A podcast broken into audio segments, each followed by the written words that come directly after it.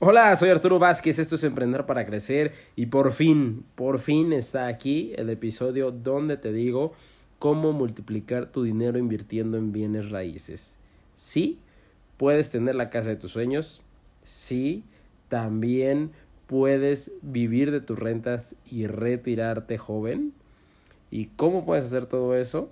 bueno, pues entonces quédate hasta el final de este episodio porque está hecho especialmente para ti. Que venga el intro e iniciamos.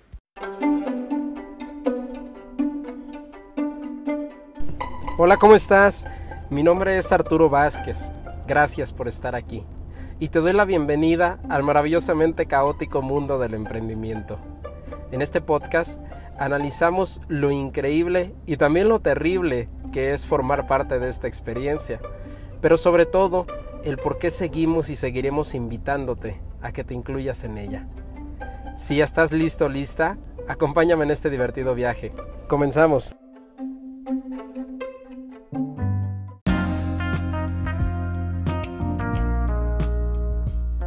Hola, bienvenido, bienvenida seas nuevamente a Emprender para Crecer y muchas, muchas gracias por estar aquí en este episodio que bueno, es continuación del anterior, del de bienes raíces, en el que ahora te diré cómo puedes hacer para dejar de estar perdiendo tanto dinero y en vez de eso multiplicarlo. Es decir, no nada más hacerte de la propiedad que querías, sino ganar dinero en el proceso. ¿Sale? Habíamos hablado entonces en el episodio anterior acerca de tres errores comunes. El primero era comprar a crédito para vivir ahí en la propiedad. Sale para decir, ah, pues es que en vez de pagar renta, mejor se lo pago al banco y la casa ahora sí es mía. Ok. El segundo era en comprar nuevamente a crédito, ya sea para heredar o para construir ahí nuestra casa, ¿sí? pensando que de esta manera nos salía más barato o podríamos tener una propiedad más grande. Y por último, era el comprar para invertir, para que nuestro dinero aumentara de valor, en vez de tenerlo en el banco, pero solamente comprando la propiedad y dejándola allí, para que mágicamente el dinero creciera por la plusvalía. Ok, entonces te voy a dar aquí solamente dos estrategias de las cuales puedes seguir en bienes raíces, que son muchísimas pero hablaré solamente de dos para no confundirte tanto y trataré de hacértelo lo más claro posible. Estas dos estrategias te van a servir para solucionar cualquiera de los tres problemas. ¿Sale? Entonces, ¿cuál es la primera estrategia? Vamos a plantear el ejemplo que habíamos hablado del millón de pesos, ¿ok? Para hablar de cantidades cerradas. Entonces, el banco generalmente te presta hasta el 75% del costo total de la propiedad. Entonces, para poder hablar de un crédito de un millón de pesos, vamos a hablar de que la propiedad que tú quieres comprar cuesta un millón trescientos mil pesos. Hablando aquí en pesos mexicanos, pero eh, la conversión te sirve para cualquier moneda. Lo que quiero es trabajar con cantidades cerradas para que te puedas dar una idea de qué es lo que puedes aplicar en tu propio país o donde tú estés viviendo actualmente. ¿Sale? Entonces, la propiedad cuesta 1.300.000, nosotros tenemos 300 mil pesos y le pedimos entonces un millón de pesos al banco. Esto sería lo tradicional, pero ¿qué pasa aquí? Que si el crédito tú lo pones a 20 años, te decía, vas a estar pagando 2.600.000 pesos nada más de intereses. o sea, casi tres veces el valor de la propiedad. Aparte del millón de la propiedad. Es bastante por el promedio de la tasa de interés. Entonces, ¿qué podemos hacer para no pagar este dinero? Muy sencillo. Vamos a comprar tierra. Sí, no hablo de tierra en macetas, sino de terrenos, pero estos terrenos van a cumplir tres condiciones. La primera es que compres en preventa. ¿Qué es comprar en preventa? Bueno, es comprar cuando todavía no hay nada construido, ¿ok? Cuando te están vendiendo una propiedad, pero te, te venden, por decirlo así, con maqueta, ¿sale? Eh, en el que te dicen, mira, este es el proyecto, estos son los papeles que respaldan que el proyecto es legal y que va bien. Y así es como va a terminar y en tanto tiempo y va a tener estos servicios, bla, bla, bla, bla. ¿Por qué comprar en preventa? Dos razones principales. La primera es que generalmente las personas que compran en preventa no son los últimos propietarios, porque es muy difícil enamorarse de un proyecto que todavía no puedes ver. Sí, en el que te dicen, oye, pues vamos a ver el terreno y tú ves y no hay nada, ¿no? O sea, solamente hay hierba y nada más. Entonces es difícil que un particular, una persona que quiera ir a vivir allí, se interese en esta etapa del proyecto. Y la segunda, que va relacionada con eso, es que generalmente las inmobiliarias o las constructoras dan precios bastante bajos en esta etapa para agarrar dinero, para captar inversión que les permita pues, avanzar en el proyecto y terminarlo. Entonces, en esta etapa es cuando tú realmente puedes encontrar una plusvalía interesante. Aquí es cuando encuentras rendimientos del 20, del 30 hasta del 40% anual en el valor de la propiedad. Pero solamente si compras en esta etapa. Si ya compras cuando ya hay gente viviendo, cuando ya hay todos los servicios, cuando ya está todo bien distribuido y todo, eh, tu rendimiento baja muchísimo. Entonces, el primer punto te decía es comprar en preventa. El segundo punto es que el proyecto donde vas a comprar no tarde más de dos años en terminarse. Esto lo hablas directamente con la inmobiliaria, pero también pues tienes que ver qué avances han tenido o qué hechos tienen que respaldan la promesa de que realmente se va a terminar antes de los próximos dos años. ¿Por qué dos años? Mira, generalmente eh, la mayoría de los proyectos inmobiliarios tardan más de lo que te prometen. Entonces, si la inmobiliaria te dice que va a tardar dos años o menos, seguramente se va a tardar como tres. ¿Sale? Entonces, estamos calculando, digamos que un 33% más de tiempo eh, que se va a tardar este proyecto, pero sí es importante que no te digan que se va a acabar dentro de cinco años, porque tal vez se tarde en siete. ¿Ok? Entonces, que se termine durante los próximos dos años a más tardar. Y por último, como tercer punto, es que ya exista un interés de parte de otras personas por la zona, es decir, que ya haya habido otras compras o que estén más fraccionamientos por ahí construyéndose o que tú sepas que la ciudad realmente está creciendo rápido hacia ese lado. Es decir, hechos que respalden que habrá alguien en un futuro que se puede interesar por esa propiedad que tú estás comprando. Porque eso es importante para nosotros, bueno, porque esa propiedad no va a ser para ti. ¿Cómo que no va a ser para mí? Pues si yo la estoy comprando, ajá. Pero lo que quería era que entendieras este contexto para poder hablar de lo siguiente. Vamos entonces a regresar al ejemplo del millón de pesos de crédito y que nosotros teníamos 300 mil pesos. ¿Sale? En ese esquema, si nosotros hiciéramos el crédito a 20 años, que es una cantidad muy común de tiempo en este tipo de créditos, nuestra mensualidad quedaría de 15 mil pesos. ¿Sale? Eso es lo que tú le tendrías que estar pagando al banco cada mes por tu casa que querías comprar de 1.300.000. Entonces, ¿qué es lo que tenemos que hacer? Esos 300 mil pesos que nosotros teníamos para dar el enganche de la casa, los vamos a utilizar para comprar el terreno. Es decir, no vamos a comprar un terreno que supere ese precio. ¿Sale? Vamos a comprar un terreno de 300 mil pesos. ¿Sí? ¿Para qué? Para que podamos revenderlo y nuestra inversión crezca.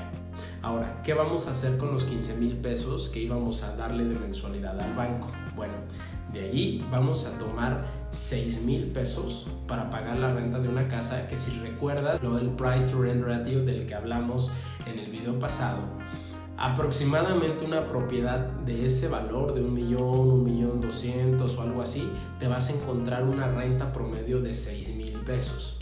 ¿Ok? Entonces, con esos 6 mil pesos que tú estás desembolsando cada mes, te alcanza para vivir perfectamente en, en una propiedad muy similar a la que tú querías vivir. Así es que vas a estar viviendo en la casa en la que querías, sin embargo, tu dinero se va a estar yendo a otra parte. Los 6 mil pesos, te decía, son para la renta. Y los otros 9 mil pesos restantes los vamos a estar ahorrando, los vamos a estar metiendo en CETES, eh, que es un instrumento de inversión que puedes utilizar por internet. ¿Qué son los CETES? Bueno, pues es prestarle dinero al gobierno por un tiempo determinado.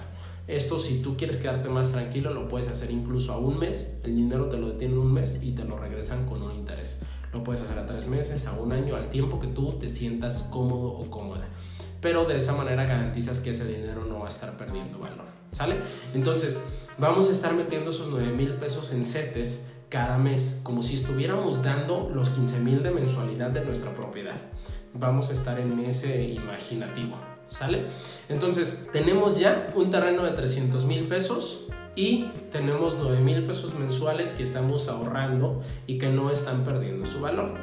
¿Qué vamos a hacer entonces? Si compramos bajo las condiciones adecuadas durante los próximos 3 años, ese terreno de 300 mil pesos va a subir hasta un valor de 600 mil pesos.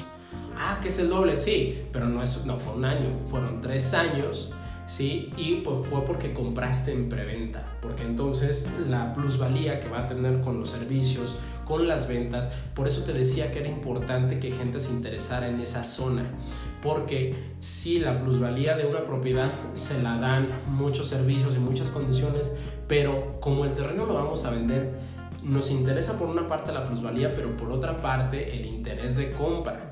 ¿Sale? Que cuando todo eso, ese valor crezca, exista quien todavía te quiera comprar esa propiedad. Entonces, eh, después de dos años o poquito más que se termine el fraccionamiento, en cuanto los terrenos hayan alcanzado su máximo valor por plusvalía inmediata, que sería pues al momento de que ya estén todos los servicios y todo bien estructurado, ahí ya podemos empezar a vender. Entonces, más o menos de los dos años, dos años y medio en adelante, podemos ya poner a la venta ese terreno. Entonces calculamos otros seis meses, ocho meses más para que se pueda vender el terreno. Entonces, digamos que nos tardamos tres años desde que compramos el terreno hasta que lo vendemos. Lo compramos en 300 y lo vendemos en 600. ¿Ok?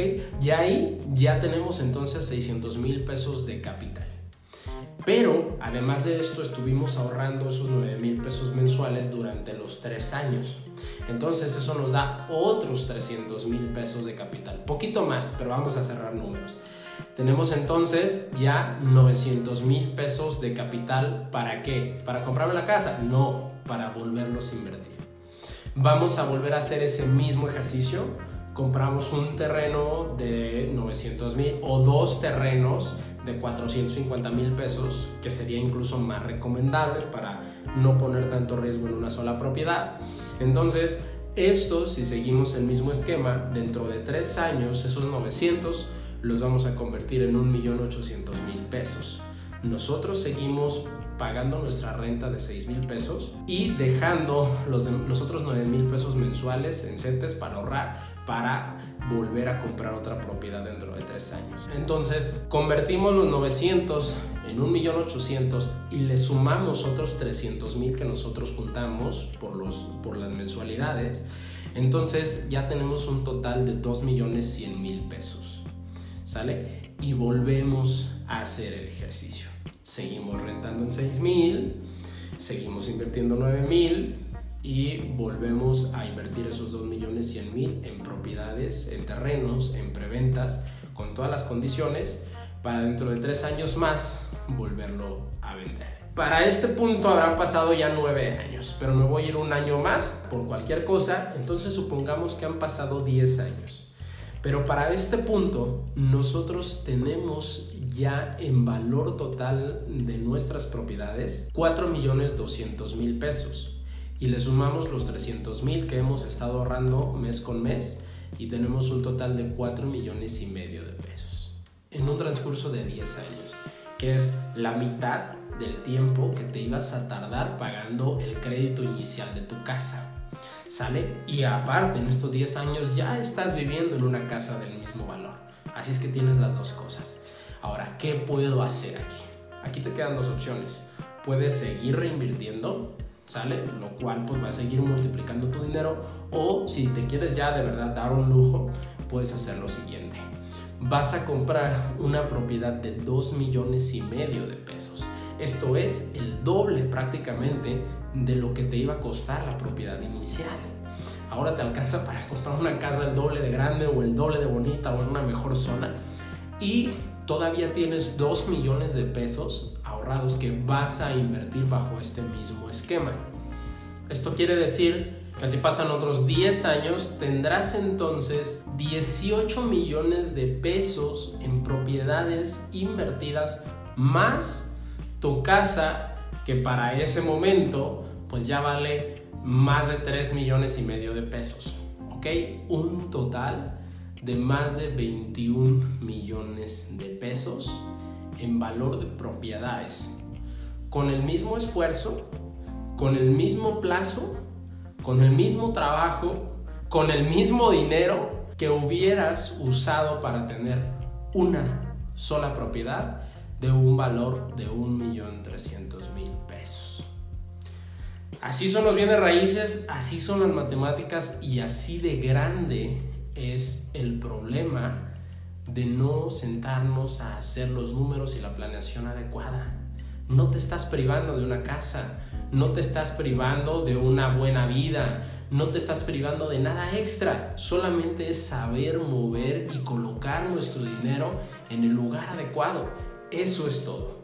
Y obviamente este rendimiento lo tenemos porque no hemos pagado intereses y pues porque hemos estado reinvirtiendo. Ahora, llegado a este punto, ya pasaron 20 años de tu vida, seguramente ya no te van a quedar muchas ganas de estar haciendo estos movimientos.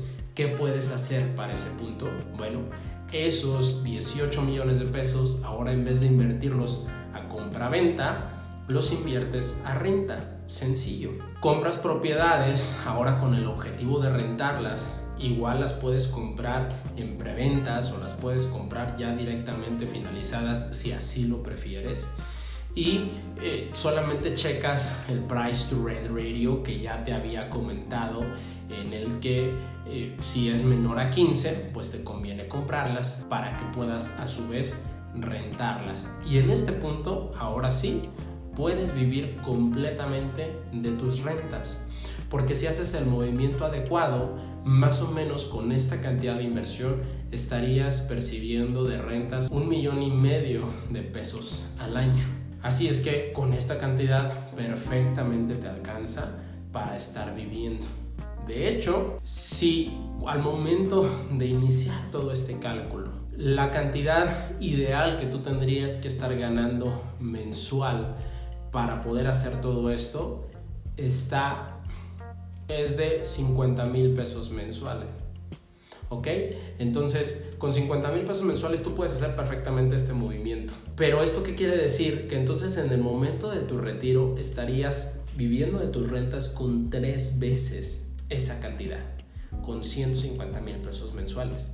¿A poco no suena excelente para hacer nuestro plan de retiro? Claro, ahí es donde realmente podemos entender la diferencia entre comprar y rentar y cómo podemos utilizar nuestro dinero de la forma adecuada.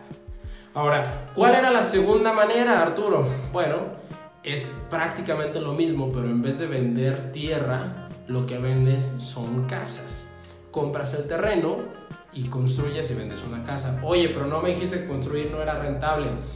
Pero lo es cuando compras el terreno en preventa y cuando vendes la construcción, la casa o el departamento, lo que sea, antes de siquiera haberlo construido. ¿Cómo? ¿Cómo se vende eso? Igual que las inmobiliarias. ¿Sale? Puedes contratar a un arquitecto o asociarte con él para que te haga el proyecto, te haga la maqueta, comienzas a buscar un cliente y en cuanto sale el cliente y hay un buen trato y te deja un enganche, entonces ya construyes la propiedad. Y todo eso es completamente legal. Hay contratos específicos que obligan a ambas partes a cumplir. Entonces tú tienes el enganche, construyes la propiedad y ya la vendes, pero no haces la inversión de todo esto antes de siquiera saber si tienes un cliente o no. De esta manera tú te quedas contento porque cuando vendes ya es hacia un cliente seguro y el cliente queda todavía más contento porque su propiedad es completamente nueva. ¿Sale? Y solamente necesitas una maqueta y un terreno. Es todo. Quiero realmente crear una conciencia importante alrededor de todo este mundo de los bienes raíces porque es algo que todos podemos hacer. Si tú me dices, oye Arturo, es que yo no gano esos 50 mil, yo gano 20, no pasa nada. Pues saca tus cuentas, a lo mejor no con una propiedad de 1.300.000, tal vez con una propiedad de 400, pero puedes hacer exactamente lo mismo. Claro, tal vez no termines con tanto dinero, pero no significa que no te puedas retirar, ni tampoco significa que no puedas adquirir la propiedad que quieres. Y si realmente tu compromiso es tan grande, pues entonces puedes generar más fuentes de ingreso y seguir reinvirtiendo. Yo aquí te puse un ejemplo en el que después de 10 años nos hacemos de nuestra casa, es decir, quitamos la mitad de las ganancias. Pero si tú eres lo suficientemente paciente o si realmente no te importa mucho tener el papel de la propiedad, de decir, ah, esta es mía y puedes seguir pagando renta durante más tiempo, pues entonces eso lo puedes multiplicar mucho más rápido y tener incluso este mismo resultado del que te hablé, pero con menos inversión inicial. Es decir, no hay excusa. Puedes hacerlo a tu nivel, a tu estatus, a tus posibilidades, pero es posible. Y tan solo son 10 o 20 años. Es lo mismo que te tardarías en cualquier otro crédito. Lo puedes hacer y pues para eso fue hecho este episodio, para invitarte a que lo realices.